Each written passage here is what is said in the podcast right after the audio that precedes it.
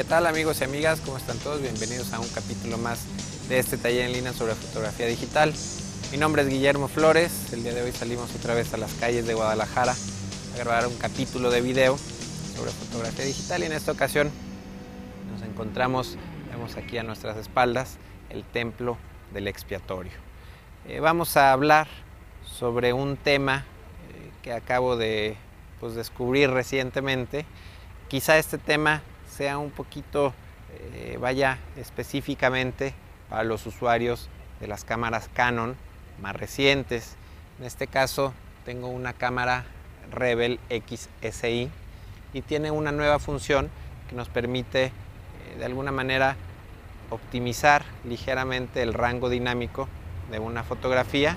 Entonces eh, tengo entendido que por ahí Sony, que por ahí Nikon están pues incorporando funciones similares, entonces no sé específicamente de las diferentes marcas cómo funcionan, pero bueno, voy a, vamos a revisar la función que tienen las cámaras recientes de Canon, esperando que por ahí puedan aplicar lo mismo a su propia cámara. Entonces comenzamos. Bueno, la función que les comento se llama eh, prioridad tonos altas luces. Así viene en el menú de la Rebel XSI y esta función la encontramos en, las funciones, en el menú, en las funciones personalizadas. Es la función número 5 eh, que tiene que estar obviamente activada para que funcione este modo.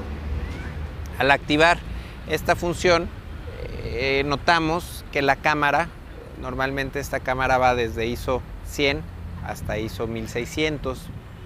Cuando activo esta función eh, lo primero que noté fue que ya no me permite tirar con ISO 100, sino que automáticamente se sube a ISO 200 y los ceros eh, son un poco más pequeños eh, que, que, como son normalmente. Y bueno, esto es supongo que para advertirnos que estamos trabajando con esta función activada. Entonces, pues vamos a hacer unos tiros con, con ISO 200 eh, con ISO 100, con ISO 400, con la función prendida, apagada, para analizar los resultados y ver qué tanto nos funcionan. Vamos entonces a hacer la primera foto. Tengo un lente 1022, un lente gran angular que me alcanza a captar toda la iglesia. Eh, bastante cielo, me interesa que salgan algunas nubes porque son blancas, brillantes. Y por acá abajo pues tenemos un poco la sombra de los árboles que nos va a ayudar eh, para tener un amplio rango dinámico. Sombras eh, pues un poco intensas y brillos en las nubes también muy altos. Entonces ya tengo aquí el encuadre, eh, la cámara, el exposímetro de mi cámara me indica que debo tomar esta foto. Bueno, estoy con ISO 100 y que debo de poner un 200 de velocidad con F8. Entonces vamos a hacer esta toma, la están viendo en pantalla. Eh, no está sobreexponiendo, como me gustaría la voy a sobreexponer un poco más. Para esto me voy a ir a, ir, me voy a, ir a un 160 de velocidad. Tomamos la foto y ahí tenemos más nubes sobreexpuestas del lado izquierdo de la imagen. Eh, vamos entonces a cambiar rápidamente para que no nos vaya a cambiar la luz, que no vaya a salir el sol que se metió ahorita por ahí en una nube. Vamos a activar la prioridad de tonos altos. Entonces, al hacer esto automáticamente eh, mi cámara se va a ISO 200. Para tener la misma exposición tengo que eh, hacer más rápida la velocidad por un paso. Entonces, si estaba en un 160 tengo que ir tres clics hasta 320 de velocidad. Entonces vamos a tomar la fotografía, la vemos en pantalla y las estoy comparando aquí rápidamente en cámara. Vemos que la iglesia, el templo, conserva la misma exposición. En las dos fotos tiene exactamente la misma exposición. Y la única diferencia es que eh, las nubes, el cielo que está del lado derecho, bueno, de mi lado derecho, del lado izquierdo de la pantalla. Eh, en la primera foto que no estaba activada la función, se estaba sobreexponiendo y al activar esta función ya está correctamente expuesto. Lo que está haciendo esta función es comprimiendo un poquito el rango dinámico para tener buena exposición en sombras y en altas luces. No tengo muy claro los algoritmos que utilice la cámara para procesar la imagen cuando trabajamos con esta función. Eh, tengo entendido, por ahí lo poco que he leído, es que, bueno, al subir la cámara, al irse a ISO 200, de alguna manera el sensor registra dos fotografías.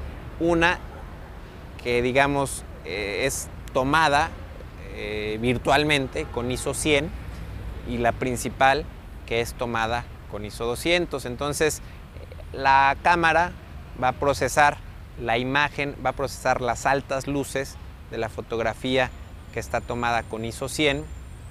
Obviamente estas altas luces quedan ligeramente un paso eh, subexpuestas eh, y las mezcla estas altas luces con las sombras de la imagen tomada con, ISO 200. Es por eso que digamos eh, la primera mitad del histograma, lo que se refiere a las sombras, a los tonos medios, es tomada con ISO 200 y las altas luces son tomadas con ISO 100. No estoy seguro si esta es la primera cámara de Canon que incorpora esa función, no sé si la 40D también la tenía, eh, pero bueno, cuando leí esta especificación, eh, pues me pareció un poquito eh, una función dirigida pues a, no sé, quizá aficionados, a principiantes para facilitarles un poco la captura de fotografías. hasta pues esta semana que he estado probando esta función. Eh, la primera pues ventaja, gran ventaja que le encontré es que este modo funciona cuando tomamos nuestras fotografías eh, con tipos de archivos RAW. Yo pensé que solamente funcionaba para archivos JPG, pero bueno, fue una, ahora sí que una buena noticia eh, probar con RAW y ver que también se aplica muy bien este ajuste. Otra pues miedo que le tenía a esta función era, obviamente el utilizar ISO 200, pues significa incorporar un poco de ruido a la imagen, a la fotografía. Eh, los niveles de ruido de ISO 100, ISO 200 son muy parecidos, no hay gran diferencia, incluso eh, podría eh, encontrar utilizables los archivos, las fotografías tomadas con ISO 400. Entonces, pues bueno, esa es otra eh, de los miedos que le tenía, que ya vi que no es mayor problema lo del ruido. Finalmente, tenemos la opción, por ejemplo, si quisiéramos aquí captar perfectamente los detalles de la sombra, los detalles de las nubes, más textura, más rango dinámico, tendríamos la opción de pues hacer una serie de tal vez 3, 5, 7 o más imágenes desde muy subexpuesta hasta muy sobreexpuesta para después combinarlas y hacer una imagen de alto rango dinámico. En lo personal no he tenido buena experiencia, he tenido buenos resultados al utilizar esta técnica de alto rango dinámico y se me hace pues una técnica que, que lleva demasiado tiempo en postproceso. Hace poco cuando empecé a probar esta función hice una serie de pues aproximadamente de 80 a 120 fotografías, todas ellas pues con eh, situaciones de luz complicadas, muchas sombras, de repente algunos eh, rayos del sol filtrándose, entonces eran fotografías complicadas que las hice rápidamente con esta función, las procesé de manera muy rápida también. Y bueno, si lo hubiera hecho, si hubiera aplicado el alto rango dinámico, pues hubiera, hubiera tomado primero que nada el doble, triple de tiempo en tomar las fotografías y bastante, bastante tiempo en hacer el postproceso. Entonces, eh, pues una función que les recomiendo, bastante, bastante útil para que empiecen a experimentar con ella. Bueno, pues seguramente esta función la seguiremos viendo en futuros modelos de Canon y yo creo que también Nikon, Sony y otras marcas eh, van a empezar a incorporar a hacer funciones similares con sus modelos de cámaras digitales. Entonces pues, yo me despido, muchas gracias por, por verme, ya saben que me pueden escribir para comentarios, sugerencias a mi correo que es info.memoflores.com. Si tienen alguna duda específica relacionada con la fotografía digital, les recomiendo que mejor la planteen en la comunidad de fotógrafos que hay eh, bastantes, bastantes fotógrafos aficionados, algunos profesionales participando en los foros de discusión que pueden encontrar en la página www.memoflores.com diagonal foro. Entonces yo me despido, muchas gracias por verme y nos vemos la próxima.